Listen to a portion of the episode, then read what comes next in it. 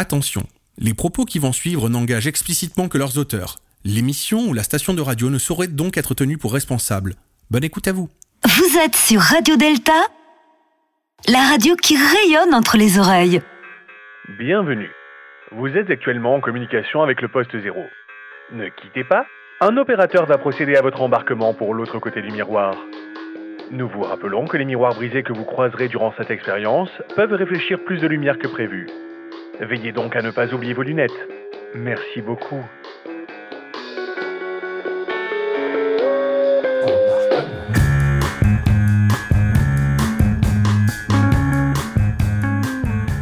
Bienvenue à tous de l'autre côté du miroir. Ce soir, nous allons tordre le miroir et faire passer deux invités dans la mise en abîme ultime, puisqu'en effet, nous allons poser la question de l'usage des philosophes dans les médias à des philosophes sur un média. Appelle-t-on les philosophes pour tout justifier ou pour confirmer ce que l'on souhaite entendre Des questions qui seront posées à nos deux invités de ce soir, Florian Kova et Alain Magic Guyard. Alors préparez-vous à voir les miroirs se déformer, vous êtes dans le poste zéro et la vérité n'existe que dans l'œil de celui qui écoute.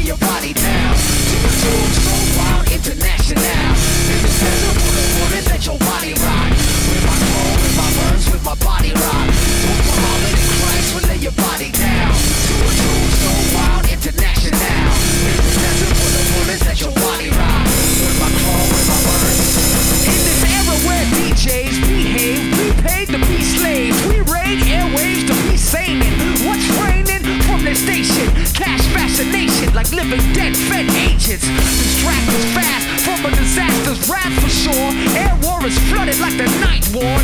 On the AM, on the AM, turn and face them.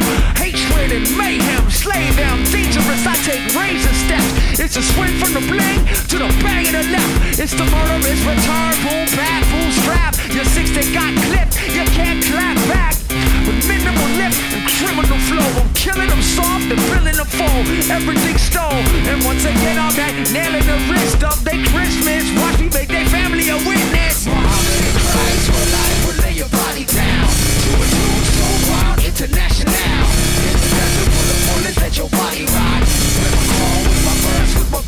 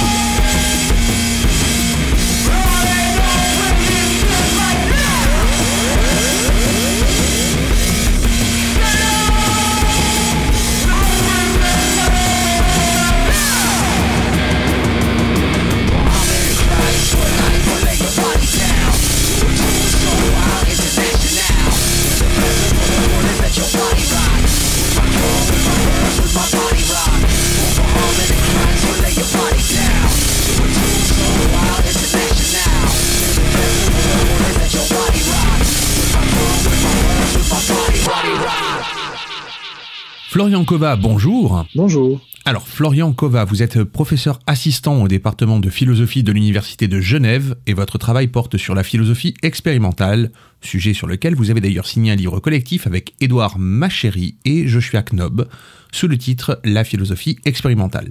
J'invite nos auditeurs à aller voir vos publications par exemple sur cairn.info pour comprendre votre domaine de recherche qui se situe à l'intersection entre philosophie et sciences cognitives. C'est donc en travaillant sur le sujet de ce mois-ci dans l'émission que nous sommes tombés sur une de vos publications sur le site Medium, où vous parliez des philosophes médiatiques, ces philosophes que les médias s'arrachent pour parler de tout et de rien. Votre exemple d'ailleurs sur le secret des philosophes médiatiques dans votre publication a attiré notre regard et nous aimerions en savoir plus. Donc ma première question portera sur ce fameux secret qui permet de devenir un philosophe médiatique, voire de briller dans les dîners. Quel est-il ce secret? Eh ben oui, alors je vais vous expliquer le secret. Donc c'est un article grand public hein, que j'ai écrit à la suite justement d'une intervention euh, sur les philosophes médiatiques et euh, une sorte de stratégie récurrente euh, chez les philosophes médiatiques que j'ai identifiée. C'est celle de ne jamais en fait traiter directement des sujets, sauf bien sûr bon si ont, si c'est par hasard un sujet qu'ils connaissent bien, ils peuvent en parler directement, mais en général, si c'est un sujet sur lequel ils ont rien de spécifique à dire, ben, ils peuvent traiter ce sujet comme un signe de quelque chose. C'est-à-dire, voilà, on vous parle euh, d'un événement d'actualité, euh, euh, d'un débat, et au lieu de traiter de cet événement ou du débat, vous pouvez dire ah mais oui, mais ça en fait, c'est le signe d'autre chose. Donc dans cet article, je prends un exemple un peu caricatural mais réel pour introduire, donc je vais le reprendre ici. C'était Michel Onfray qui était interviewé à la radio sur sur l'usage, sur l'augmentation de l'usage des trottinettes électriques par les adultes hein, pour circuler en milieu urbain. Et euh, il, est, euh, il est parti dans une diatribe dans laquelle il explique que euh, la multiplication de l'usage des trottinettes électriques, c'est le signe que les gens aujourd'hui sont infantilisés et ne, sont plus capables de faire face à leurs responsabilités d'adultes. Donc, le fait qu'on utilise des trottinettes, ça montre que les gens préfèrent rester des enfants. Ils ne sont pas assez courageux pour affronter leurs responsabilités tous les jours. Donc voilà, l'explication euh, est probablement fausse, hein, il n'y a aucune preuve en, sa faveur, mais vous voyez que ça permet de partir d'un sujet sur lequel franchement on n'aurait pas grand-chose à dire. Hein.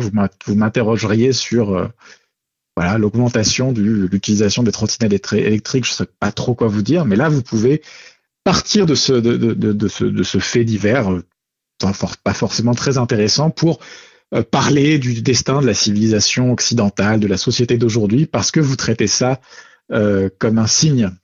Euh, dans, le même, dans le même ordre d'idée, il y avait pas longtemps Jacques Attali qui avait tweeté l'idée que le jet ski c'était un peu c'était un peu le signe de notre époque parce que c'était bling bling, bruyant et polluant, mais que ça servait pas à grand chose.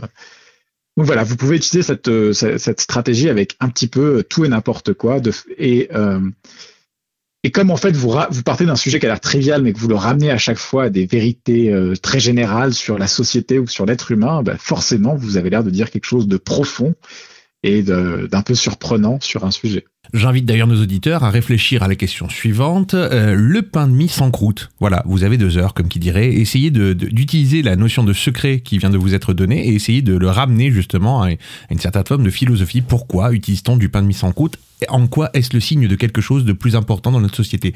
J'invite nos auditeurs à y réfléchir. Si ma première question portait sur l'article de Medium, dont je mettrai d'ailleurs le lien sur la page de l'émission, www.deltaradio.fr, rubrique le poste zéro, au fond, cela soulève un sujet plus important. Vous voyez, j'utilise euh, votre technique. Est-ce que les médias n'ont pas besoin des philosophes pour justifier le tout comme le rien? Euh, C'est assez. Alors, le, le philosophe est le mieux placé pour justifier. Donc je suppose que là on entend justifier par justifier moralement. Hein. Oui, oui, tout à fait. Euh, et ça c'est quelque chose qui est assez intéressant parce que bon c'est un sujet qui est traité en philosophie et aussi en psychologie, c'est l'idée que bah, dans le domaine moral, en général, les gens sont très réticents à reconnaître des experts. Hein. On est prêt à reconnaître des experts en médecine, en physique, en chimie, en architecture, mais l'idée que quelqu'un serait un expert en morale, connaîtrait la morale mieux que nous, est une idée à laquelle en général on est assez résistant. Euh, mais s'il devait y avoir un expert en morale, c'est vrai que le philosophe en général serait le mieux placé et en général reconnu comme le mieux placé pour ça. Euh, parce que bah, euh, la, justification morale, elle peut pas être de l'ordre des sciences. Hein. Les sciences, elles nous décrivent le monde tel qu'il est, et bah, la morale, c'est le monde tel qu'il devrait être, tel qu'il devrait être. Et la discipline académique qui s'occupe de, la morale, c'est principalement la philosophie. Donc voilà, même si on est très réticent à reconnaître des experts, euh, en matière de morale, c'est forcément euh, le philosophe qui est le mieux placé parce que bon bah c'est la seule discipline qui directement traite de ce sujet. Et c'est aussi euh, une figure qui a l'air d'être investie de sa connaissance des, grandes sagesses des époques passées, et donc qui serait capable d'apporter une sorte d'expertise sur ce sujet. Euh, c'est pas c'est pas forcément le seul personne qui parle de morale hein, dans les médias. Hein. Les éditorialistes, euh, les politiques font des font font des affirmations sur la morale, sur la justice euh, régulièrement. Hein. Plein de gens parlent de morale dans les médias, mais c'est sûr que le philosophe, c'est celui qui potentiellement pourrait parler de ces sujets avec une certaine aura de spécialiste. Avez-vous, comme observateur et philosophe-chercheur évidemment, l'impression que la philosophie est par conséquent, les philosophes que nous retrouvons sur les plateaux télé deviennent des cautions. Hein, ou est-ce qu'ils sont pleinement conscients de la valeur spectacle de leurs interventions finalement? Euh, alors oui, je pense que certains sont tout à fait euh, conscients euh, du fait qu'ils sont dans un exercice et qu'ils se donnent un spectacle dans le sens où bah clairement le, ils, viennent pas parler sur les plateaux télé de la même façon dont ils parleraient dans une au sein d'une autre audience de philosophes ou de spécialistes. Hein, donc ils, savent qu'ils s'adressent à un public. Euh, mais est-ce que ah, donc donc ils sont au courant que c'est un exercice particulier et qu'il s'agit euh, d'être séduisant, d'être clair. Mais est-ce qu'ils sont des cautions euh, Ça dépend ce qu'on attend par caution. forcément, les, ces, ces philosophes défendent des positions morales, mais à ma connaissance, c'est pas une pratique euh, très courante qui viennent les euh, défendre parce qu'ils auraient été payés ou sponsorisés euh, par un par un courant. Donc, ils peuvent renforcer certaines certaines positions parce qu'ils les partagent, mais c'est vrai que voilà, ça dépend ce qu'on entend par caution. Mais s'ils étaient là pour offrir un soutien en échange de voilà, de, certains avantages, c'est assez rare. Il y a des cas qui sont assez connus, hein, euh, ça existe. Euh, par exemple, euh, l'industrie de la viande a organisé un certain nombre de colloques qui, qui accueillaient des philosophes, des anthropologues, des sociologues, et qui sont généralement des philosophes qui sont très opposés à tout ce qui est véganisme, antispécisme, végétarisme, etc. Et dans ce cas-là, on pourrait dire que ces philosophes-là jouent le rôle de caution, mais c'est euh, c'est pas vraiment des philosophes qu'on appellerait médiatiques dans ce cas-là. Je, précise peut-être un tout petit peu ma question. Du coup, euh, dans la notion de caution que, que j'employais juste avant, mm-hmm. euh, il est possible que des philosophes aient été invités spécifiquement, même s'ils n'ont pas été rémunérés, même s'ils ah n'ont pas été endorsés par une chaîne de télé, mais quand une chaîne de télé invite tel ou tel philosophe qui a un propos qui tend plus vers ça ou vers ça, elle sait pertinemment qu'elle va amener de l'eau à ce moulin-là plutôt qu'à un autre. Donc finalement. Ah oui, dans ce cas-là, dans ce sens-là, tout à fait, oui. Est-ce que justement ces philosophes ne sont pas invités parce qu'ils sont forcément une, sorte de caution de ligne éditoriale? Puisque, ne nous mentons pas, aucun média euh, n'est libre de toute ligne éditoriale. C'est-à-dire qu'on retrouve plutôt des médias, alors je parle pour la France là pour le coup, euh, je ne saurais le dire pour la Suisse, mais euh, les médias sont techniquement parlant plutôt, euh, comment dirais-je, en encartés sans être encartés. Finalement, ils ont quand même une ligne éditoriale qui est plus à droite, plus à gauche, plus au centre, avec plus ou moins des, éléments. Et on retrouve certains philosophes ou certains intervenants peut-être plus facilement chez les uns que chez les autres. Ah oui, dans ce sens-là, tout à fait. Euh, certains philosophes sont invités et je pense qu'ils ne se font pas d'illusions sur le fait qu'on les invite eux parce que euh, leurs propos vont dans le sens euh, de ce que les gens qui les invitent veuillent les entendre. Dans ce sens-là, c'est clair. Et puis, on peut aussi se dire que euh, ça a un effet dans le sens où, comme le philosophe comprend que pour être invité, il faut qu'il aille dans ce sens-là, et que bon, en tant que philosophe médiatique, il a besoin d'être invité pour continuer à vivre en tant que philosophe médiatique. Il peut y avoir un effet de renforcement et en fait où certains philosophes glissent au fur et à mesure un peu dans une sorte de caricature d'eux-mêmes où ils répètent un peu incessamment euh, les mêmes les mêmes tubes quoi, les mêmes tubes à succès. Oui, c'est un peu l'image que j'en avais quand vous me le disiez. Le, philosophe vient vient présenter son tube finalement. Y a-t-il un bon philosophe médiatique du coup Parce que c'est une question qui va se poser.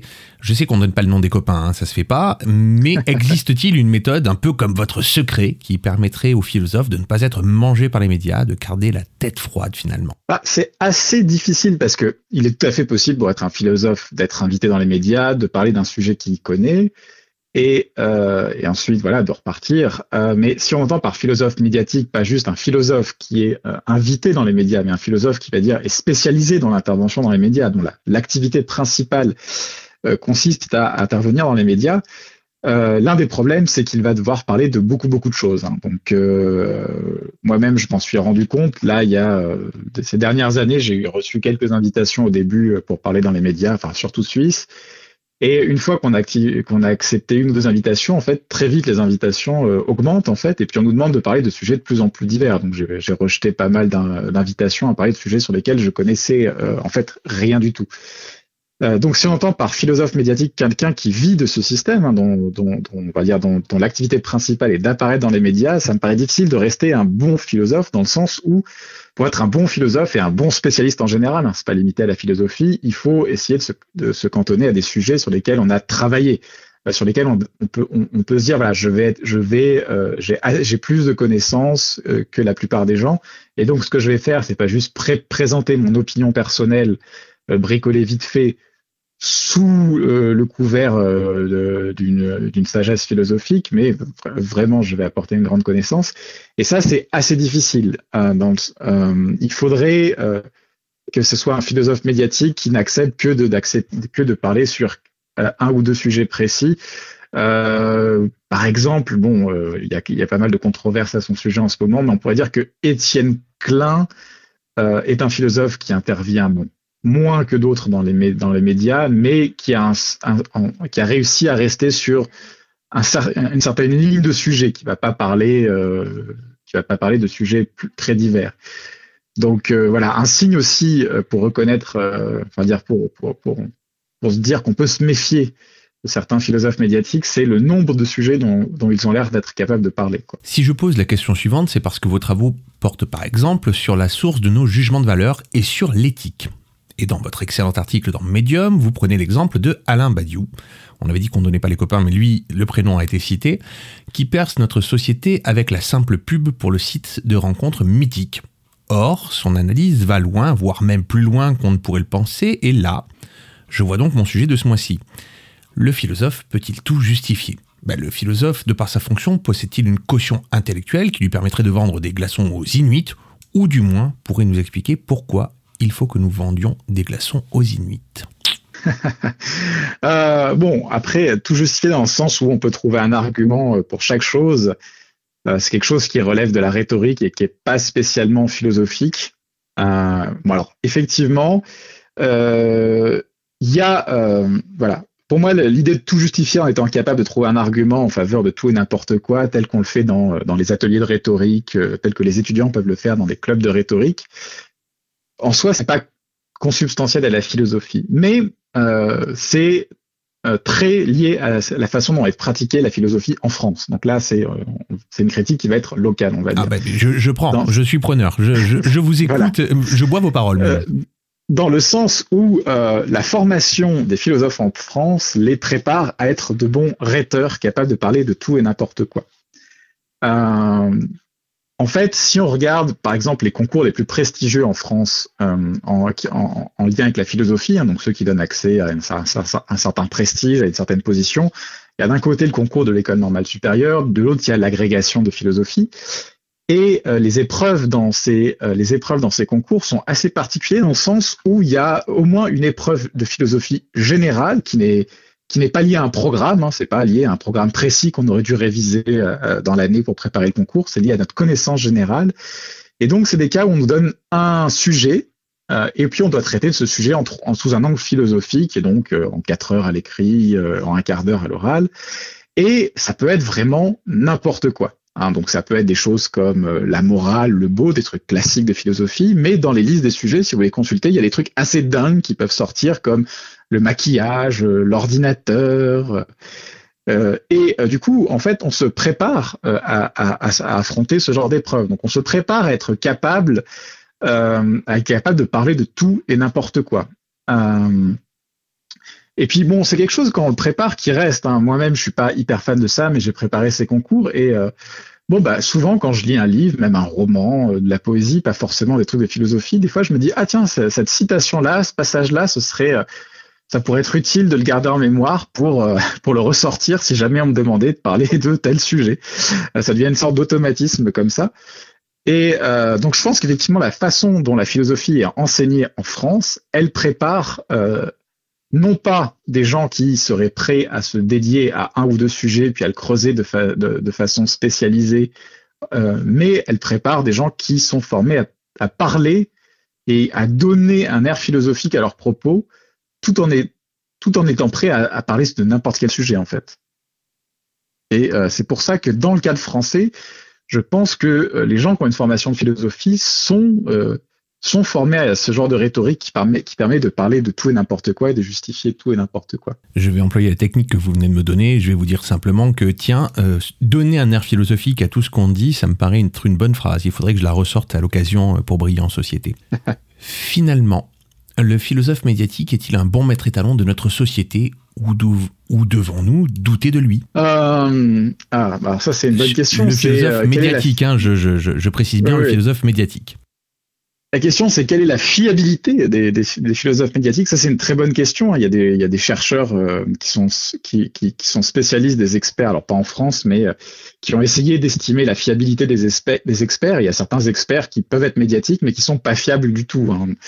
C'est Philippe Tetlock, qui est un, chercheur qui est spécialiste des experts, qui a pris plein d'experts en politique américaine et qui a trouvé qu'en fait, il prédisait pas mieux que le hasard. Euh, et donc, une façon d'estimer la fiabilité des experts et donc des philosophes médiatiques, ce serait pas de se demander à quel point, ils, ils ont réussi à euh, proposer des explications qui se sont avérées vraies ou à faire des prédictions qui se sont euh, qui se sont avérées exactes. Donc, ce serait difficile à faire. Il faudrait reprendre la liste euh, de ce qu'ils ont prédit, de ce qu'ils ont prédit. Mais disons que par exemple, si on reprend le contexte actuel qui est celui de la crise du Covid-19, euh, bon, euh, le bilan en général d'un certain nombre, d'un certain nombre de philosophes médiatiques a été assez mauvais. Hein. Euh, par exemple, bon, euh, Michel Onfray a soutenu l'usage de la chloroquine comme traitement contre le Covid-19 en disant voilà, ça c'est un vrai scientifique. Et puis bon, ça n'a pas vraiment bien marché. Euh, certains philosophes comme André Comte-Sponville ont défendu l'idée que bon, ça allait pas faire beaucoup de morts finalement cette maladie. Puis bon, on voit où on en est. Euh, puis bon, des gens comme Bernard-Henri Lévy ont défendu l'idée que c'était complètement absurde de dire que les asymptomatiques pouvaient être pouvaient transmettre la maladie. Donc voilà, euh, je peux pas, j'ai pas une connaissance assez approfondie pour faire ça de manière objective et solide. Il faudrait reprendre euh, leurs propos, mais disons que mon a priori, donc euh, ce qui est ma, ma, ma, mon impression, on va dire subjective, c'est qu'ils sont assez mauvais en général. Mais écoutez, c'est toujours bon à savoir finalement. Du coup, je vais, plutôt partir du principe que je devrais douter des philosophes médiatiques parce qu'ils sont dès le départ médiatiques et que par conséquent, ils pourraient très bien parler de sujets dans, le, dans lesquels ils n'ont aucune compétence et aucune connaissance finalement. Parce que quand j'entends André ouais. Comte-Sponville ou Bernard-Henri Lévy ou, ou, même, ou, Michel Onfray, on va taper sur tout le monde en même temps, parler d'éléments euh, de type médical alors qu'ils ne sont pas médecins, il faudrait peut-être que, je me, que, que je me méfie par principe. Voilà, tout à fait. Si vous deviez d'ailleurs donner un conseil à nos auditeurs pour muscler leur réflexion face à la philosophie dans les médias, quel serait-il? Ah, Je suis un peu pris de court là. Euh... Parce que voilà, moi, je me suis fait ma petite idée, mais euh, mon auditeur qui est derrière sa radio, comment je peux l'aider, moi? Comment je peux lui dire, comment tu peux muscler ton jeu face à ces philosophes et face à cette philosophie qu'on emploie dans les médias? Euh, C'est assez difficile. Euh, bon, l'idée, c'est que euh, ce, ce, que je dirais, c'est voilà, si un philosophe a intervenu et que vous trouvez ses propos pertinents et séduisants, la question qu'il faut se poser, c'était quels étaient les arguments. C'est pas est-ce que c'était joliment expliqué, c'était pas est-ce que ça m'a fait plaisir, parce qu'aussi euh, de temps en temps on peut adhérer à quelque chose parce qu'on a fait plaisir. C'est voilà à la base la philosophie, euh, voilà la philosophie elle a été, on va dire si, on considère qu'elle était fondée avec Socrate. Le but, le but de Socrate, c'était de s'opposer aux gens qui savaient bien parler sur la place publique et qui avaient des propos séduisants pour leur exposer, euh, pour, pour leur opposer euh, un raisonnement, euh, un raisonnement brut, c'est-à-dire voilà, mais en fait tu dis ça, c'est joli, c'est très séduisant, mais quelles sont les raisons pour lesquelles tu dis ça? Quels sont tes arguments pour dire ça? Comment sais-tu ce que tu dis? Et donc finalement, euh, s'opposer à la philosophie médiatique, c'est revenir aux bases même de la philosophie, c'est de se demander, mais est-ce que ces personnes savent vraiment ce qu'elles disent? Quelles sont, et quelles sont les raisons et les arguments qu'elles ont proposés à l'appui de ce qu'elles ont avancé? Est-ce qu'elles ont juste proposé une lecture de la société qui était très jolie mais il n'y avait aucun véritable argument en faveur de cette, de cette lecture Ou est-ce qu'ils ont vraiment essayé d'argumenter en faveur de leur conclusion? Merci beaucoup, Florian Kova, de votre temps. Je rappelle que l'on peut retrouver les liens vers vos différents articles et vers vos ouvrages sur la page de la radio www.deltaradio.fr, rubrique Le Poste Zéro. Avez-vous un projet de nouvel ouvrage pour 2022 Une petite exclue pour nos auditeurs peut-être? Euh, Alors, je suis en train de travailler sur un livre sur le libre arbitre, donc on est vraiment parti dans d'autres sujets. Ah. Eh bien écoutez, euh, j'invite nos auditeurs à rester donc à l'écoute de vos dernières actualités pour voir quand ce livre sortira. J'invite aussi nos auditeurs à lire vos différentes publications pour mieux comprendre votre champ de recherche. Merci encore Florian Kova. Nous, on se retrouve après la pause musicale avec notre nouvelle invité. Eh bien, si pour changer, on chantait une petite chanson. Música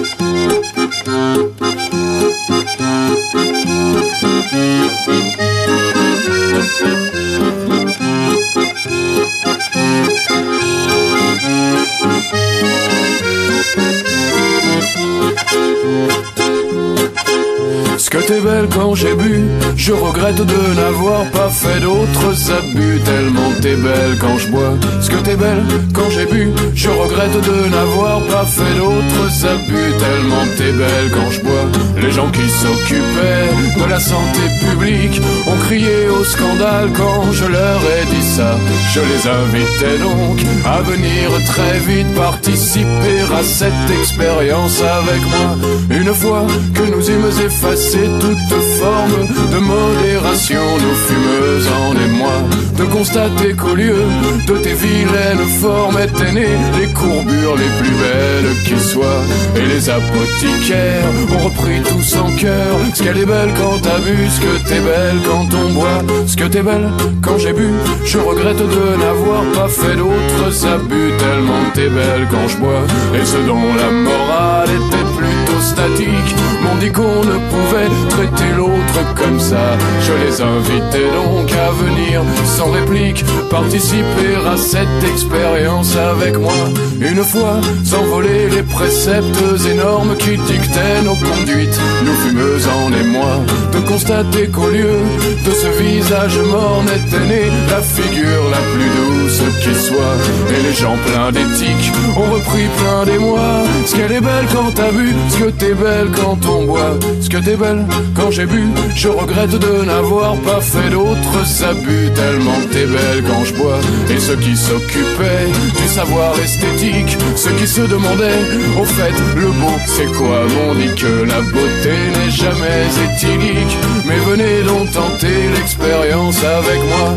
Une fois, s'envoler toute définition de ce qu'est la beauté, nous fumeux en émoi. De voir que tu avais plein de conversations et même des plus enrichissantes qui soient. Et les intellectuels ont repris dans la joie ce qu'elle est belle quand t'as vu, ce que t'es belle quand on boit, ce que t'es belle quand j'ai bu. Je regrette de n'avoir pas fait d'autres abus tellement t'es belle quand je bois. Des féministes qui défilaient en troupeau, va frapper à la porte en entendant cela, me disant qu'on ne pouvait agir de la sorte.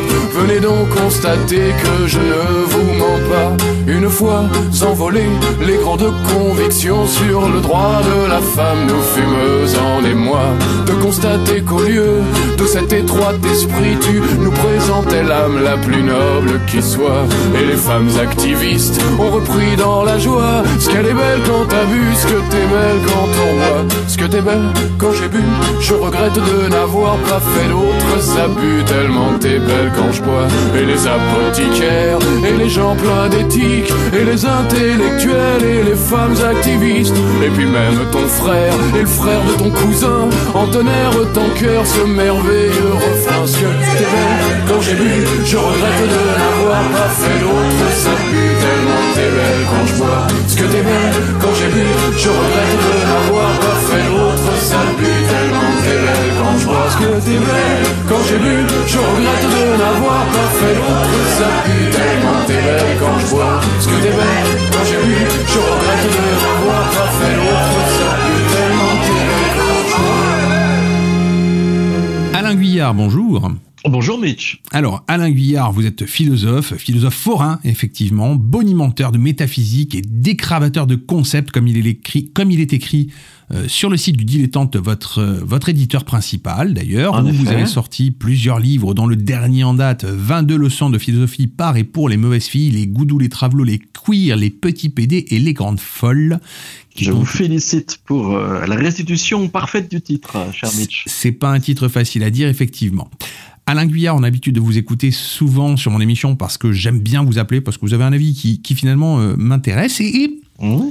et c'est intéressant parce que ce mois-ci, on traite euh, justement des philosophes, ce que vous êtes, et des philosophes dans les médias, et de la justification de tout et du rien avec les philosophes. Et c'est vrai que je vous ai quand même beaucoup invité ces dernières années, donc du coup, je me suis posé la question, c'est est-ce que du coup, j'ai pas suremployé finalement Alain Guyard? Est-ce que finalement, j'ai pas dissimulé du travail euh, Est-ce que l'URSSAF ne risque pas de débarquer un de ces quatre matins chez moi en disant vous avez dissimulé du travail, vous l'avez fait travailler euh, indirectement? J'en ai même pre- presque un peu peur. Je, je- demanderai donc à, nos auditeurs qui, qui travailleraient à l'URSSAF éventuellement de ne pas me condamner immédiatement, s'il vous plaît.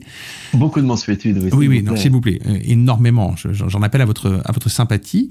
Euh, et c'est vrai que là, c'est une question qu'on se pose ce mois-ci, c'est la, la place du philosophe. Donc, la première question, déjà, c'était euh, est-ce que le philosophe peut tout justifier Mais c'est pas est-ce que le philosophe peut tout justifier, c'est est-ce que le philosophe, on l'appelle pas pour tout justifier finalement Parce que à l'heure où on écoute euh, euh, beaucoup de philosophes dans les médias, et je, cite personne, mais on va dire il y a une espèce de, de trium, de, de triumvirat de philosophes euh, qu'on appelle régulièrement sur certaines chaînes, sur des chaînes d'information par exemple, qui viennent donner leur avis régulièrement sur des sujets plus ou moins, plus ou moins philosophiques et pas forcément tous philosophiques.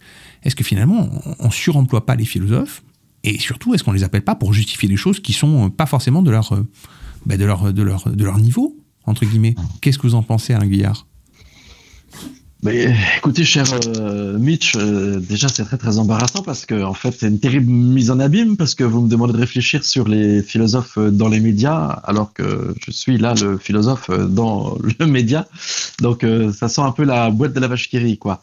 Mais je vais je vais quand même essayer de me, me coltiner cette question ou plutôt ces questions parce qu'en fait euh, c'est une série de, de stratifications qui sont très intéressantes. Euh, c'est vrai que euh, moi, je suis assez médusé. Alors, c'est vraiment à titre personnel, mais je suis assez médusé par euh, par cela dont, dont vous parlez, c'est-à-dire que euh, des philosophes sont, sont convoqués en fait, hein, euh, euh, invités euh, sur des sur des sur des plateaux télé, notamment de, de chaînes à info continue, et euh, on, on on est quand même estomaqué de constater qu'ils sont choisis au moment idoine pour finalement euh, alimenter euh, l'orientation qui est déjà l'orientation de la, de la chaîne en quelque sorte. Donc loin d'être au fond euh, celui qui, qui pourrait euh, être dans une démarche d'exploration, de spéculation, d'interrogation, il est, il, est, il est mobilisé, euh, voire même il est utilisé en tant que on, on, on, attend de lui que sa parole euh, serve à, à, alimenter et à confirmer l'opinion qui est déjà l'opinion dominante dans le média qui invite. Et moi, je suis toujours assez confondu de cela. Je me demande, euh, au fond, si c'est vraiment là philosophique, parce que si, de manière classique, le philosophe, sa, sa, sa fonction ou ses aspirations, c'est plutôt essayer de, de rechercher la vérité. Enfin bon, il y a de nombreuses définitions de la philosophie, mais enfin, je pense que celle-là, elle est quand même assez, assez, assez intéressante. On peut garder celle-là au début de notre entretien. Si le philosophe, il a pour fonction de, de rechercher la vérité, ce qui est assez terrible, c'est que en fait, on a parfois le sentiment que euh, les uns et les autres sont plutôt les, les militants d'une opinion particulière et ils vont être mobilisés pour euh, surenchérir sur euh, cette opinion-là qui est aussi celle attendue par le média en question. De telle sorte qu'on est vraiment aux antipodes du philosophe euh, historique et on est plutôt euh, du côté du, sophiste, hein, euh, tel qu'il était euh, défini euh, dans, l'Antiquité grecque, hein, celui qui, euh, au fond, est moins tant attaché à la vérité que attaché à l'opinion qu'il faut servir au moment où il faut la servir. Je, euh, vous disiez que le, le philosophe, finalement, euh, c'est quelqu'un qu'on appelait peut-être pour euh, s'inscrire dans la ligne éditoriale de la chaîne en question. Là, on, parle clairement, ou on va dire peut-être très clairement même, euh, du philosophe quand il va pour justifier une certaine forme d'opinion politique, entre guillemets, puisque en général c'est plutôt ça. Maintenant, poussons peut-être le bouchon un tout petit peu plus loin en disant, quand j'entends, moi, en tant que téléspectateur, euh, sur une chaîne, sur une chaîne justement d'info continue, un philosophe, euh, on ne citera pas lequel, mais ça commence par on et ça finit par frais, euh, qui est appelé à la rescousse de cette chaîne pour parler de la problématique des trottinettes électriques dans Paris. À ce moment-là, je me demande où se trouve le philosophe, puisqu'en fait il nous donne son avis, son, son, opinion. Alors il a bien le droit de l'avoir, hein, comme tout à chacun. Madame Michu a très certainement une opinion, elle aussi, mais on l'a pas invité sur CNews. Euh, il nous donne un avis, une opinion. Ok, très bien. Mais en quoi est-il philosophe à ce moment-là? Est-ce que on n'appelle plus finalement les philosophes dans les médias aussi que pour faire une espèce de travail de sociologie? Alors du coup, est-ce que c'est toujours des philosophes? Est-ce que ce sont des sociologues? Que deviennent-ils dans les médias? Qu'est-ce qu'on attend d'eux? Bon, c'est c'est compliqué parce que je pense que ce qu'il faut dire aussi au début, c'est qu'en fait, euh, euh, bon, j'ai commencé par une définition très classique de la philosophie. J'ai dit que c'est le, chercheur de vérité, quoi, hein, euh, du philosophe, en disant que c'est un chercheur de vérité. Je, je, je, crois que ce qu'il faut quand même rappeler, il y a une, autre définition. Je vais vous faire une série de définitions qui sont toutes plus incohérentes et en contradiction les unes que les autres. Mais il y avait un philosophe allemand euh, qui s'appelait euh, Adorno qui disait que le philosophe, c'est le spécialiste de la généralité. Euh, qu'est-ce qu'il voulait dire par là? Il voulait dire qu'au fond, il n'y a pas de sujet étranger au philosophe. Alors effectivement, on peut s'étonner qu'un philosophe se mette à réfléchir sur les trottinettes, mais ce que ce que vous signalez, Mitch, c'est une très très vieille histoire parce que dans, dans un texte de Platon euh, où euh, Platon met en scène euh, un, un, un, jeune philosophe fringant qui est confronté à un étranger avec qui il discute. Et le, le jeune philosophe fringant a beaucoup de dédain pour la question de la gadoue, de la, de la, de la boue, du poil, de la crasse. Et il dit c'est pas des objets philosophiques. Et le vieux, le vieux roué qui est en face de lui lui dit mais c'est parce que t'es pas encore assez avancé en philosophie. Le jour où tu seras assez avancé en philosophie, tu pourras avoir une idée du poil et une idée de la crasse. Alors c'est un passage qui est vachement marrant, mais en fait je pense qu'il faut le prendre au sérieux. Je veux dire par là que en fait il n'y a pas de sujet qui est proscrit pour le philosophe. Le philosophe il peut aborder la question euh, du poil. D'ailleurs il y a un très très beau texte d'un philosophe cynique qui s'appelle Julien, qui était empereur, qui fait l'apologie du poil euh, et qui est vachement intéressant parce que bon, enfin, je vais pas rentrer dans le détail du poil, mais on pourrait vraiment faire une philosophie du poil. Il y a déjà eu dans l'Antiquité. Et, euh, et euh, Adorno, lui aussi, va dans ce sens-là parce qu'il écrit un bouquin qui s'appelle Minima Moralia, dans lequel il réfléchit, par exemple, sur les, les portes qui sont des portes qui se referment automatiquement. Et alors on peut dire mais faut être vraiment, faut vraiment avoir rien à foutre de sa journée pour méditer sur les portes automatiques avec les, les pistons pneumatiques. Et en fait, quand il commence à réfléchir là-dessus, Adorno il dit mais détrompez-vous. En fait, à partir du moment où vous avez ces portes avec des pompes automatiques, vous êtes plus obligé de tenir la porte pour la personne qui est derrière vous. Et donc ça induit euh, quelque chose qui est vachement important. C'est-à-dire on commence à perdre les usages, euh, les us et les coutumes qui ont à voir avec avec la politesse et les égards pour les autres. Et ça démarre par là. Donc, pourquoi je prends des tours et des détours pour vous dire qu'on peut, on a le droit en tant que philosophe de scoltiner la trottinette, comme on peut scoltiner le poil, comme on peut scoltiner euh, la question des, portes, des portes pneumatiques. Il n'y a pas de domaine proscrit pour le philosophe. Ça, j'insiste vraiment là-dessus pour en finir avec l'idée sur laquelle, au fond, le philosophe, c'est le gars qui a toujours triste figure et qui vous parle avec des phrases à rallonge de choses qui vous semblent éloignées du quotidien. Le philosophe peut scoltiner des questions quotidiennes et au fond, il n'y a pas d'objet qui est indigne de réflexion. C'est ça, au fond, hein, l'enjeu fondamental. Donc ça, si vous voulez, c'est la première chose que je pourrais vous répondre, Mitch. Euh, on ferait à droit de parler des trottinettes. Après, le deuxième problème qui est abordé, euh, je crois, dans notre conversation, c'est euh, c'est pas parce qu'un philosophe peut parler du poil euh, euh, ou des portes qui se ferment puis qui s'ouvrent qu'il doit enfoncer des portes ouvertes. Voilà. Et ça, je pense que c'est le deuxième point qui est très très important. Euh, il me semble que si on peut aborder n'importe quel objet, la manière avec laquelle on aborde n'importe quel objet doit être philosophique. Il n'y a, il a pas d'objet que la philosophie doit dédaigner, mais tout objet auquel la philosophie se rapporte euh, nécessite euh, de, la, de la philosophie, nécessite du, du philosophe qu'il l'aborde de manière philosophique. Et l'aborder de manière philosophique, c'est sortir un peu de, de, ce que vous dites en invoquant la pauvre Madame Michu qui a rien fait à personne, mais c'est sortir au fond de l'opinion qui est l'opinion la plus courante, qui est l'opinion la plus commune, qui, est, qui, a déjà été entendue mille fois et finalement euh, qui a une pensée qui n'a pas de qui a pas de sujet, qui n'a pas de locuteur. N'importe qui pourrait dire euh, les mêmes banalités qu'il a pu raconter sur la trottinette. Donc parlons de la trottinette, mais parlons de la trottinette de manière euh, insolente. Voilà, pour moi, c'est la très très belle définition qui est donnée par Jean Kelevitch à propos de la philosophie. Philosopher, c'est être insolent. La philosophie, c'est l'insolence. C'est l'insolence, notamment en latin, ça veut dire euh, s'extirper les habitudes. Donc, euh, euh, sortons des habitudes de pensée, quel que soit l'objet auquel nous nous rapportons. Alors le problème, et voilà, c'est le troisième point que je voulais aborder avec vous, le problème, c'est que lorsque les philosophes sont mobilisés dans, dans des chaînes d'information continues, euh, très souvent, euh, ils abordent des éléments de la vie quotidienne, c'est vrai, mais ils les traitent euh, au fond de manière très très très ornidaire, anodine, avec des sons de cloche qu'on a déjà entendus ailleurs. Et là, là pour le coup, il n'y a plus rien de philosophique. Est-ce que le philosophe finalement, puisque quand il va sur ces chaînes d'infos où il traite les, manières, les choses de manière ordinaire, est-ce que finalement le philosophe ne devient pas vulgaire? Vulgaire au, sens premier du terme, hein, étymologique. Hein. Il ne traite pas du vulgaire, il ne fait pas le, il n'est pas vulgaire finalement. Bon, moi j'ai beaucoup de j'ai beaucoup d'estime pour la vulgarité. Euh, puisque euh, vulgaire, vulgum, vulgus, hein, c'est le, le, le, peuple en, latin. Euh, je pense que la grande affaire, c'est pas d'être vulgaire, la grande affaire, c'est surtout de pas être grossier.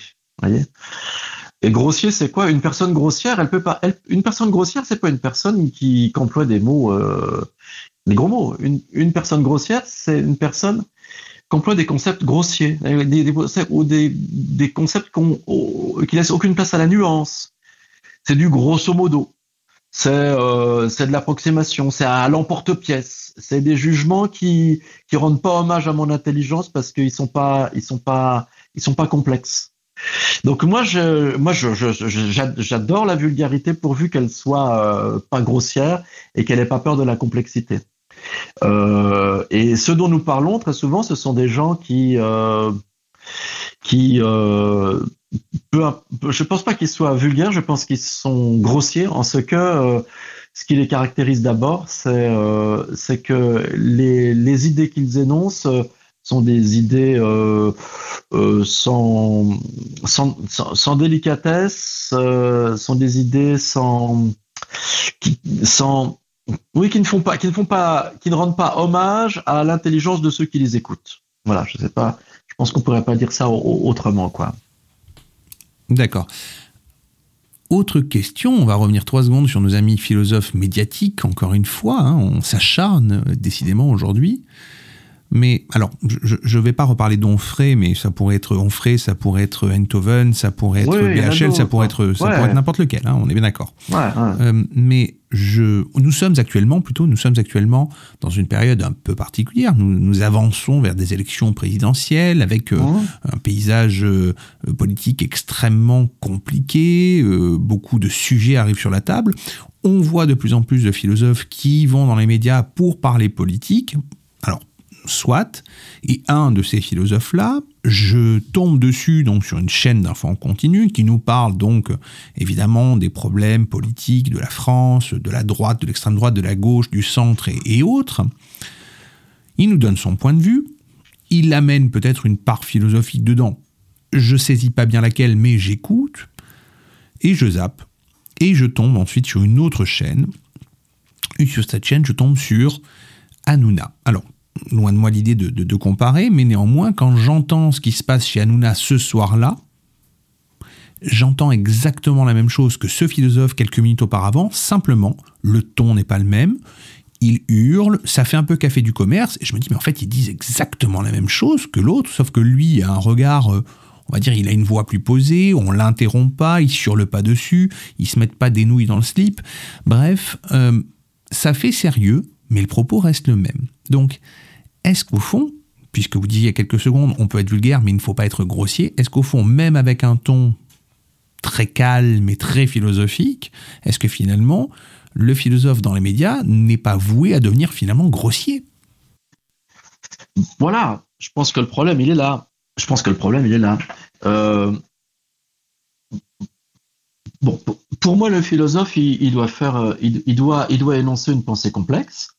Une pensée complexe, c'est pas une pensée compliquée. Hein. C'est-à-dire que vous avez par exemple un auteur comme Bergson qui a une manière d'écrire qui est extrêmement simple. Enfin, je veux dire, il n'y a pas un mot, un mot difficile pour lequel vous avez besoin du, dictionnaire. Donc, les phrases qu'il écrit sont des phrases qui sont pas compliquées, mais sa pensée est complexe. Ou par exemple, vous écoutez, euh, je sais pas, vous écoutez Foucault, par exemple, ses collèges, ses cours au Collège de France, euh, ou vous écoutez les interviews de Foucault, puisque c'est aussi quelqu'un qui a, qui a, eu des apparitions euh dans dans des, devant des télévisions ou devant des, des micros de radio, bon, il, il, il, dit pas des choses qui sont compliquées, mais sa pensée, elle est complexe. Donc vraiment, pour moi, si vous voulez, ce qui est pour moi le, l'outil de, de, discrimination pour dire là, on est face à une parole qui retentit, qui est philosophique, là, on est face à une parole qui retentit, qui n'est pas philosophique, c'est tout simple. C'est est-ce que quand je l'écoute, euh, quand je le, quand je l'écoute penser, quand je le vois penser, euh, cet individu-là me, me, me fait rentrer dans des zones de complexité. Et cependant, j'arrive à le suivre parce que c'est pas compliqué. S'il arrive à faire ça, pour moi, il est philosophe. Et que le sujet soit un sujet abstrait, comme par exemple la métaphysique, ou que le sujet soit un sujet concret, comme euh, le poil ou la trottinette. Donc, je pense que là, on a trouvé un, un, critérium hein, qui nous permet de dire là, il retentit une, là, il retentit une parole philosophique.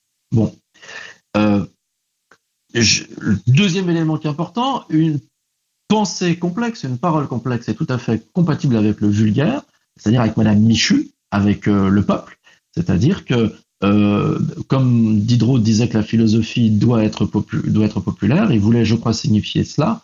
On peut dire des choses complexes, on peut transmettre des choses complexes à des personnes qui sont des personnes issues du peuple. Il n'y a pas besoin d'avoir euh, euh, une, ségrégation par euh, le diplôme ou l'appartenance aux classes dominantes. Voilà. Bon.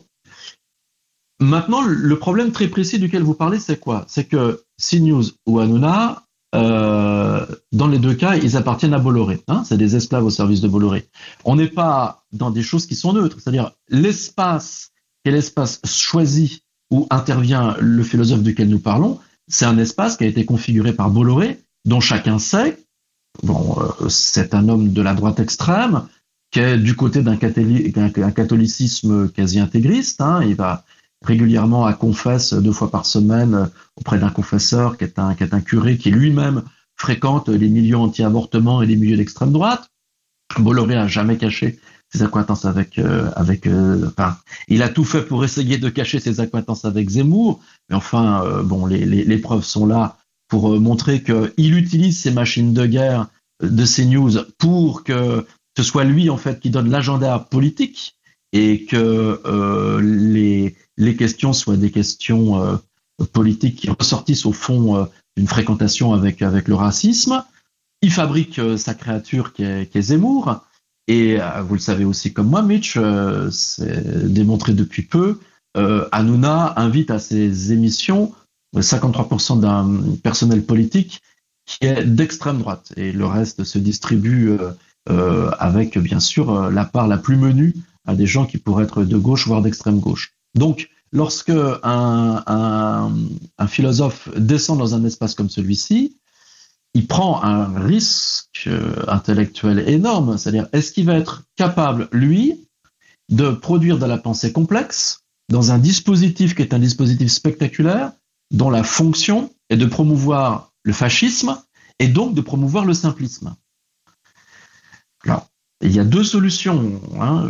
Première solution, moi je ne vais pas faire un, procès d'intention. Première solution, euh, on ferait, puisqu'on parle de lui, euh, est, un, est un, aventurier euh, cryptopolitique et euh, il voudrait s'inviter à la, à la table de l'extrême droite on pourrait peut-être envisager ça par rapport à sa revue euh, Front Populaire, euh, dont ce premier numéro était, était avec un éditorial de la plume de Onfray qui s'intitulait Éloge de la police, au moment où euh, ce qui secouait quand même le Landerneau, c'est de se poser la question de savoir si la police n'était pas infiltrée par des réseaux racistes. Donc première hypothèse, mais je ne vais pas faire un procès d'intention, on pourrait se poser la question de savoir si euh, on ferait euh, finalement n'est pas en train de renoncer à la complexité philosophique pour préférer le simplisme de l'extrême droite parce qu'il voudrait peut-être aussi avoir sa part de gâteau. On se souvient qu'à la mutualité, il a fait, il a servi la soupe et il a fait la réponse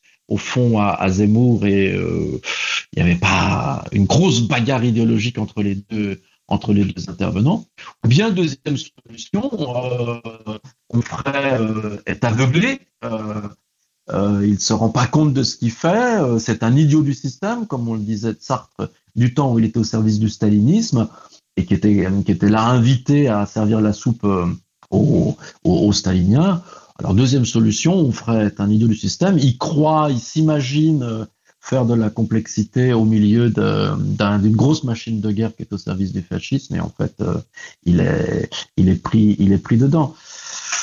Euh, voilà moi ce que je pourrais, ce que je pourrais répondre. Hein, mais une fois encore, je vais pas faire son procès parce que je ne sais pas sonder le cœur et les reins. Mais enfin, il y a quand même des indices qui sont quand même très très inquiétants et qui me font dire que là, on est on est plutôt, euh, comme disait Julien Banda dans un bouquin qu'il avait écrit, qu'il avait intitulé La trahison d'éclair, on est plutôt dans quelque chose qui est de l'ordre de la trahison d'éclair. Quoi.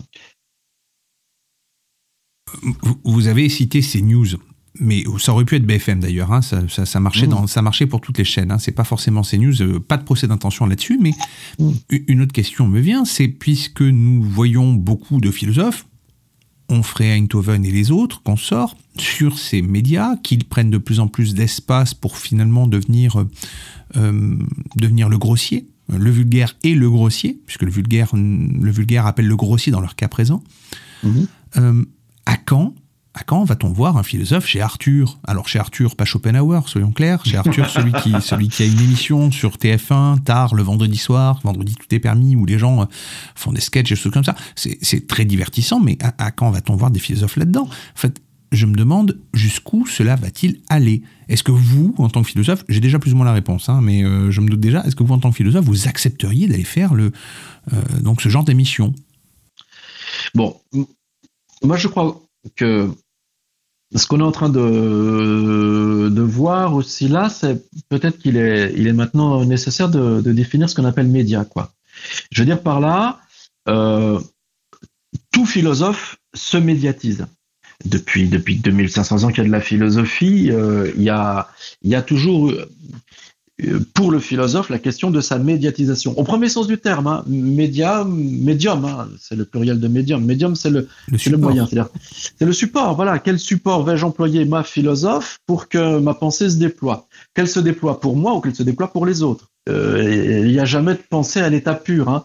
La pensée à l'état pur, vous savez, on l'a quand on est en insomnie, qu'on tourne dans son pieu en pleine nuit on, réfléchit, il n'y a plus de support, et alors on réfléchit, mais comme un con, on réfléchit n'importe comment, on, est dévoré par l'angoisse, on trouve des solutions complètement débiles, et c'est le matin, quand enfin on reprend pied dans le réel, qu'on se rend compte que ces heures passées à gamberger n'ont servi à rien. Donc on ne peut pas faire autrement pour penser que d'avoir le détour d'un médium qui permet à la pensée qu'elle sorte de soi pour qu'on puisse mieux la contempler et mieux la corriger. Donc euh, bon bah ça a été euh, ça a été avec Socrate le dialogue, avec Platon ça a été euh, l'écriture, avec un gars comme Diogène ça a été l'invective dans la place publique et la la, la théâtralisation de la philosophie, des, des, choses qui me sont chères d'ailleurs. Avec je sais pas moi avec Diderot ça va être ça va être des pièces de théâtre comme avec Camus ou ou avec Sartre dans une certaine mesure.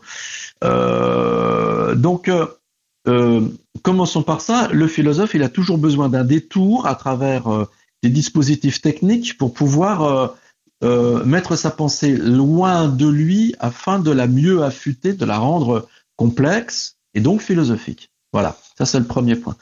Après, le problème qu'il y a, c'est qu'il y a une confusion de vocabulaire en français entre le médium, c'est-à-dire ce par quoi la pensée se médiatise elle-même, et le média ou les médias, on pourrait dire plutôt les masses médias, quoi c'est-à-dire euh, ce dont nous parlons depuis le début lorsque nous convoquons BFM, euh, CNews, et dans une certaine mesure aussi, j'insiste là-dessus, euh, certaines chaînes aussi qui peuvent être du service public, parce que je, sais que par exemple Enthoven aussi intervient dans, ces espaces-là. Oui, oui, tout à fait. France 5, Arte, tout ça, oui. Voilà, voilà, voilà. Alors, je, je pense qu'à ce moment-là, quand même, on peut pas faire l'économie euh, d'une critique des médias. Quand je dis critique, c'est pas dire du mal, mais c'est une lecture euh, analytique, euh, pointue, euh, aiguë. Lecture critique des médias, je veux dire, faut, quand même savoir d'où ça vient cette histoire, quoi. Hein. Pour le dire à gros traits, quand on rentre dans la modernité, on rentre avec un type comme Montesquieu qui arrive à repérer les trois pouvoirs qu'il faut impérativement séparer. Hein, pour que la République puisse tenir debout, il faut pouvoir exécutif, pouvoir législatif et pouvoir judiciaire, et que ces trois pouvoirs soient, séparés les uns des autres. Comme ça, on est garanti qu'il y a une loi qui soit vraiment une loi républicaine. Bon, euh, 17e, 18e siècle, tout ça se met en place. Et 19e siècle, c'est quoi? C'est euh, l'apparition, alors en France, c'est par exemple 1881, la, loi sur la liberté de la presse, par exemple. Hein. C'est euh, alors le, contre-pouvoir des médias. Hein. Il, y a, des belles pages de Balzac où il dit justement euh, les, les, médias, il parle des journaux qui ont enfin la liberté, euh, la liberté de ton, la liberté de presse. Eh ben les journaux, ils ont ils ont la capacité d'attaquer les trois autres pouvoirs sans jamais, eux, être attaqués. Et euh, comme Balzac dit, c'est le contre-pouvoir, c'est chouette, quoi. Ça veut dire que finalement, ça rajoute encore plus de vigueur à la, à la, à la démocratie, ça rajoute encore plus de possibilités de surveillance, de contestation, d'indépendance, de liberté, au fond, à ce régime politique. Et déjà, on avait pas mal avec les trois. Donc là, on peut se réjouir de ça. Sauf que euh, euh, faut arrêter de prendre les canards sauvages pour euh, les enfants du bon Dieu. Et inversement euh, proportionnel. Et, et inversement, dans, dans, dans, dans l'histoire que j'essaie de raconter comme ça à gros traits, il y a une autre étape, c'est au moment où le contre-pouvoir devient un quatrième pouvoir. Et ça, euh, je pense qu'on peut mobiliser euh, un auteur un auteur comme, euh, puisque je parlais de pensée critique, on peut mobiliser un auteur comme Gramsci, par exemple, hein, qui parle de l'hégémonie culturelle. Et il nous explique que le problème, c'est quoi? C'est que ce qu'on croit être des contre-pouvoirs, notamment le régime de la presse, il parle de ça juste avant l'émergence du fascisme en Italie, c'est pas un hasard non plus, eh bien ça devient un quatrième pouvoir, c'est-à-dire c'est un lieu euh, qui va être euh, surinvesti en des termes économiques par les grands acteurs économiques qui ont parlé au capital et qui vont se servir en fait de ce qui a toute l'allure d'un contre-pouvoir pour être un pouvoir qui va peser dans quelle sphère? Dans la sphère idéologique, pour fabriquer euh, des non pas pour enquêter sur le vrai comme le contre-pouvoir, mais pour fabriquer euh, une idéologie, pour fabriquer une vision du monde qui va être au service des potentats qui sont les potentats économiques, qui détiennent en plus le pouvoir politique, hein, puisque l'État, dans la tradition euh, gramsciste et puis marxiste, hein, l'État c'est pas un, un, truc neutre et bienveillant, c'est un outil de domination juridique au service des classes dominantes. Donc les classes dominantes qui ont déjà le pouvoir économique et qui ont le pouvoir politique, eh ben, elles continuent de grignoter le gâteau et elles se payent le quatrième pouvoir, afin qu'il puisse y avoir une sorte d'imprégnation culturelle, de telle sorte que les mots même que nous employons, euh, les, préoccupations qui sont les nôtres, sont dictées par les puissants au, au, qui, sont, qui sont au sommet et de l'État et, de, et de l'économie. Bon, ça, je pense qu'on peut pas, on peut pas faire l'économie de ça. Ça veut donc dire que rentrer, euh, rentrer dans un média pour faire retentir sa parole, c'est admettre que votre parole n'existera et retentira qu'à la condition qu'elle corresponde à l'idéologie dominante, et si elle ne correspond pas, ben, il va y avoir tout un ensemble de dispositifs spectaculaires qui vont orienter votre propos, qui vont le caviarder, qui vont le réécrire, qui vont mettre en lumière certains éléments ou en effacer d'autres, pour que vous puissiez renforcer l'idéologie dominante. Et, euh, et moi, ce qui m'étonne absolument, c'est que les philosophes médiatiques desquels nous parlons euh, euh, utilisent, utilisent les médias qui les invitent pour pourfendre des ennemis qui sont des ennemis de carton-pâte, qui sont désignés par ces médias d'ailleurs très souvent. Mais jamais, jamais, jamais, ils font cette analyse critique en disant mais euh, euh, d'où je parle, comment ma parole est-elle construite, qui sert-elle quoi? Et euh, est-ce que les concepts que je mobilise sont vraiment les miens ou est-ce que c'est les concepts qui, qui consolident l'idéologie dominante? Je crois que c'est ça qu'on a, a interrogé quoi, aujourd'hui. Quoi. J'ai une double question. La première, c'est comment, puisque le, le- le philosophe se retrouve à, on va dire, justifier l'idéologie du média sur lequel il se trouve, c'est pour Ouais. ça qu'il y va, hein, il y va pour Voilà. son propos et finalement Et il finit pour par servir un propos qui n'est pas le sien. Euh, Ou qui est un peu le sien. ou qui est un peu le sien et c'est pour ça qu'on l'appelle, foi. oui, oui, tout à fait. Ouais, ouais, ouais, ouais, ouais. Euh, comment est-ce que le philosophe peut se prémunir de cela et rester, on va dire, dans son espèce de droite ligne? Euh, Déjà, c'est la première question. Et la seconde question, c'est comment nous, spectateurs de tout cela, puisqu'on on reste des spectateurs, finalement, on n'est pas très actifs dans cette histoire-là. Euh, c'est même très éloigné de mon concept philosophique à moi, puisque je pense que la philosophie, il faut que ce soit partagé par tous et que ce soit euh, pratiqué par tous pour que ce soit intéressant. Il ne faut pas qu'on soit que spectateur du philosophe. Finalement, comment nous, spectateurs de ce spectacle-là, est-ce qu'on peut se prémunir de ça? Est-ce qu'on peut se euh, comment comment peut-on avoir un esprit critique? Qu'est-ce qu'on doit euh, est- Est-ce qu'il y a un manuel de survie euh, du spectateur face au philosophe médiatique finalement? Ouais, c'est ça. Je crois que c'est la question déterminante. Bon, j'ai, cité Gramsci parce que pour moi, c'est vraiment le premier qui montre que la, la, la culture, et dans la culture, je mets les masses médias, hein, tout ce qui fabrique de la culture, c'est pas, c'est pas, c'est pas neutre et c'est pas hors sol. Ça s'inscrit dans des rapports de force, dans des luttes de classe, et, et la culture peut très vite devenir un outil idéologique. Bon, et les masses médias euh, servent à ça euh, dans, dans leur immense majorité. Euh, bon, après, ça, ça a été quand même confirmé euh, par, euh, par Noam Chomsky. Je veux dire, on peut pas non plus faire l'impasse quand même sur toute une histoire critique des médias. Et Noam Chomsky, il explique très clairement que ce qu'il s'agit de faire, vraiment pour répondre très concrètement à votre question, Mitch, ce qu'il s'agit de faire, c'est essayer de repérer au fond quels sont les intérêts, mais vraiment les intérêts en des termes de puissance économique, qui font apparaître un média. Où y a-t-il une dépendance? À quel sein boit-il? De la même manière que les industries euh, produisent des objets manufacturés à partir euh, euh, ben, d'un investissement qui est un investissement capitaliste qui va euh, convoquer des machines, qui va acheter des, moyens de production et les privatiser. De la même manière, vous avez, on le sait, des, pôles d'investisseurs, des milliardaires hein, euh, qui vont investir euh, dans les euh, masses médias, euh, non pas euh, par amour du contre-pouvoir, mais au contraire pour consolider le pouvoir. Donc vraiment, j'ai envie de dire de manière très simple et très concrète, la, première chose euh, qu'on a à faire, que l'on soit philosophe ou que l'on soit spectateur du, philosophe dans les masses médias, c'est essayons de voir qui, est le propriétaire de l'usine dans lequel qui, produit les mots où le philosophe prend la parole, quoi. Et, et, et déjà, ça, c'est quand même très important. Je crois qu'il y a 80% euh, des, des médias français qui sont entre les mains de, de, de milliardaires, entre Patrick Drahi, euh, Bolloré et tant d'autres.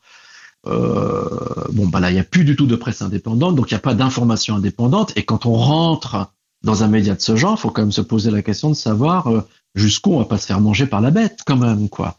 Euh, à quel titre on est invité, dans quel cadre, euh, qui euh, qui est en face de soi, comment la parole va être distribuée, de combien de temps je dispose, tout ça très concrètement, c'est des, dispositifs tactiques qui sont mis en place pour alimenter des puissances économiques qui possèdent les médias.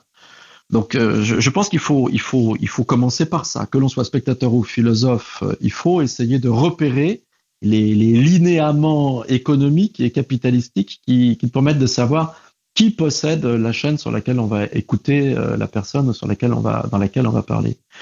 Après, le, deuxième élément, il me semble, qui est aussi important, je pense qu'il faut que il y ait vraiment un rapport d'honnêteté du philosophe avec lui-même et avec ses interlocuteurs.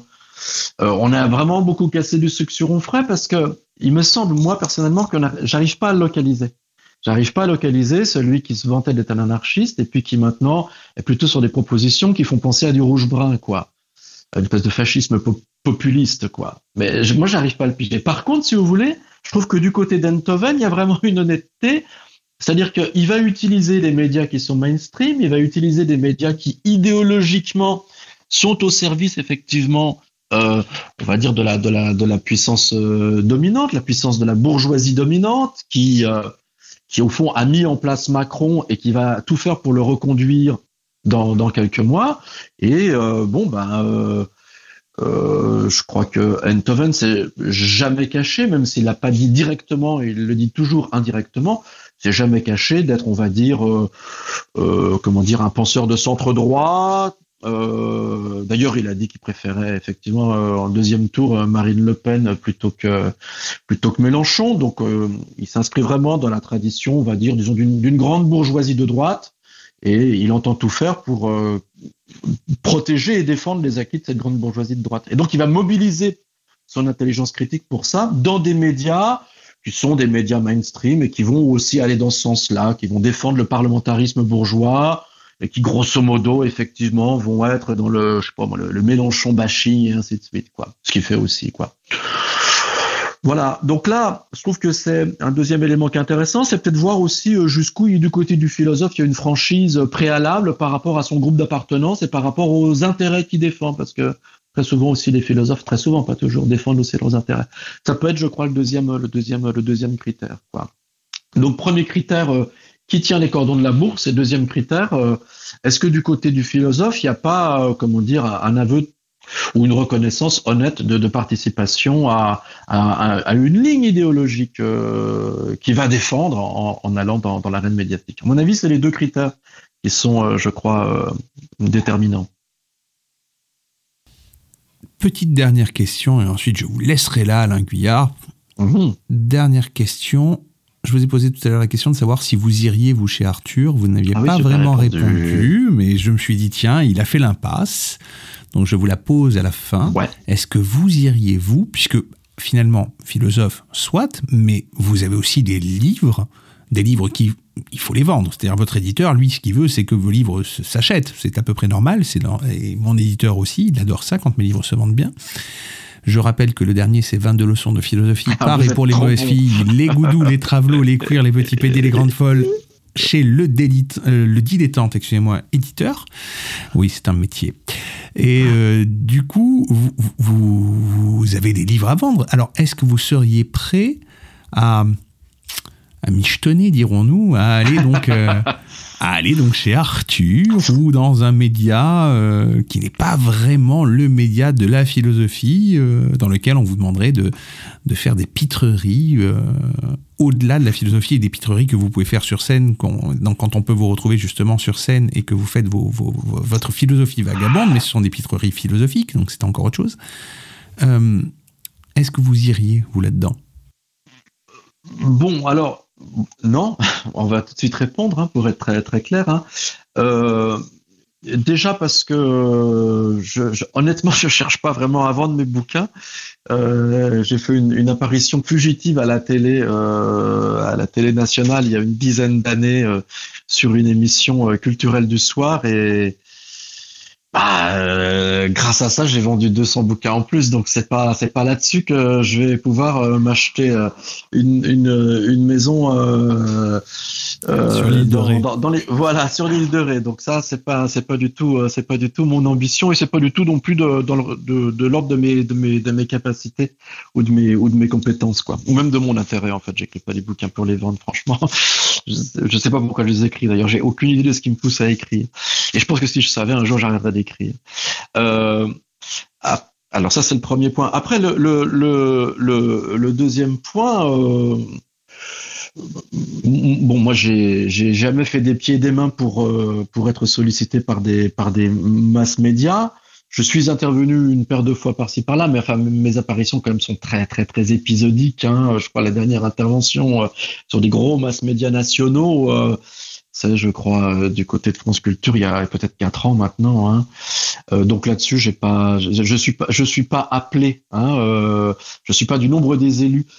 Pour les raisons, je pense qu'on a énoncé tout à l'heure, c'est-à-dire que mes, mes, mes, mes positions, euh, mes positions euh, philosophiques ou politiques euh, n'alimentent pas ou ne nourriraient pas les grosses machines de guerre idéologiques euh, qui sont qui sont aujourd'hui mises en place, quoi. Hein. Donc euh, moi, j'ai pas de, j'ai pas, j'ai pas de, j'ai pas ni de reconnaissance ni d'ambition. Pour être très honnête euh, avec vous, euh, cher Mitch, euh, j'ai quand même euh, des interventions, mais pour moi, elles sont importantes et je crois qu'elles confirment un peu ce qu'on a pu dire au début de notre entretien. Depuis maintenant euh, six mois, j'ai euh, des, des interventions quotidiennes, des, des, des petits instants philo de deux minutes, des petites virgules philosophiques comme ça, euh, dans une dans une radio euh, qui est euh, France Bleu, euh, là où j'habite. Hein, j'habite à Nîmes, donc c'est ça s'occupe du Gard et puis de la Lozère. Et, et pour moi, c'est important parce que le défi euh, que je me suis un petit peu lancé et qu'on s'est lancé dans le cadre de la radio, c'est effectivement France Bleu est une radio, alors pour le coup très euh, vulgaire au sens où on l'entend, hein, c'est-à-dire très populaire avec des gens qui écoutent cette radio, qui est une radio de proximité, qui les renseigne sur ce qui se passe dans leur ville ou dans leur village. Donc on est vraiment sur une radio euh, de, on va dire de, gens très ordinaires, de petites gens, de, gens comme ça qui sont euh, euh, sans, sans grand, grand, grand, grand, grand diplôme. Hein. Et cependant, mon défi, c'est comment faire en sorte qu'il puisse y avoir là quelque chose de l'ordre de la complexité. Et le défi est d'autant plus important qu'il faut le faire en, en, quelques, en quelques minutes. Donc voilà, euh, c'est pas du côté d'Arthur que je vais chercher parce que là on est effectivement plutôt du côté de la, de la, de la grossièreté, de la surenchère et on est au service des grosses machines idéologiques. C'est plutôt à ce niveau-là que j'ai l'impression que je peux un petit peu euh, contribuer euh, et alimenter un petit peu le débat, aider, aider à faire rentrer dans, dans, dans la complexité des gens dont j'estime qu'ils en sont capables, comme tout à chacun. Merci beaucoup Alain Guyard de votre temps. Je rappelle à nos auditeurs qu'on peut retrouver vos, tous vos livres, euh, dont les 22 leçons euh, pour, euh, de philosophie pour les mauvaises filles. Pareil pour les mauvaises filles, excusez-moi, les goudous, les travelots, les queers, les petits pédés, les grandes folles, mais euh, son pendant masculin pour ceux qui Oui, voudraient des philosophies, exact. la philosophie pour garçons, hein, pour ceux qui ne sont pas pour la mixité. 33 leçons de philosophie par et pour les mauvais garçons aussi, qui existaient, qui étaient antérieures du coup. Je rappelle Ouais. aussi Natchav, enfin il y a encore pas mal de choses. Vous allez sur le site du Dilettante Éditeur, vous allez retrouver absolument tout. Et évidemment, votre euh, intervention sur France Bleu Gare, euh, Radio Oui, oui. France, et oui, oui, oui, qui est écoutable même pour nos amis qui ne sont pas dans le Gard, hein, et En pour ceux qui peuvent écouter ça en podcast. Voilà. Merci beaucoup Alain Guyard de votre temps. Merci infiniment, cher Mitch. Merci beaucoup. Mais il n'y a pas de quoi, et nous on se retrouve juste après la pause.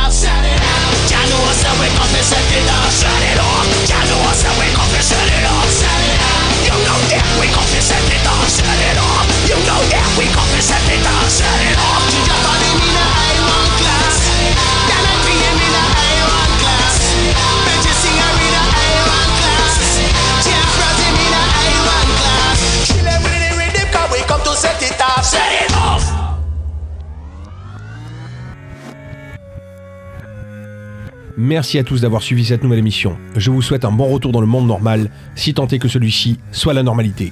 Mais ça, j'en suis moins certain. N'oubliez pas de suivre l'émission sur le Facebook de la radio, Radio Delta, et n'oubliez pas non plus de vous abonner au podcast via les liens directement sur la page de l'émission www.deltaradio.fr, rubrique Le Poste Zéro. On se dit au mois prochain, et lorsque vous croiserez un miroir, frappez donc trois coups dessus, peut-être que je serai derrière.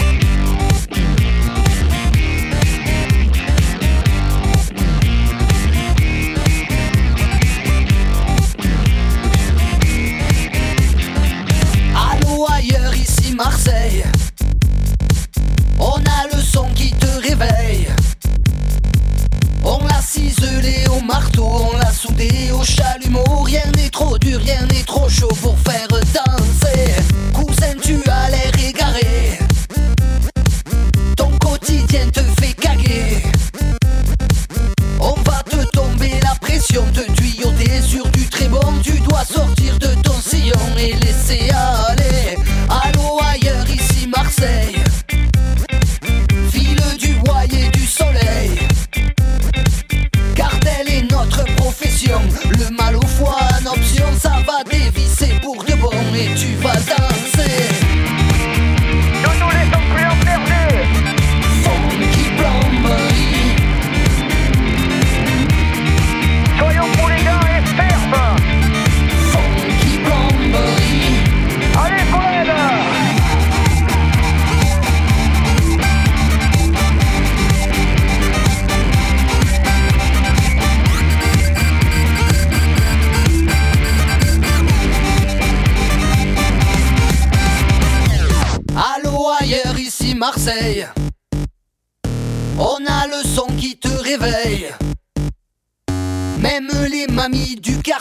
ne peuvent plus s'en passer, elles ne veulent plus tricoter, elles veulent danser. Tous les gaga.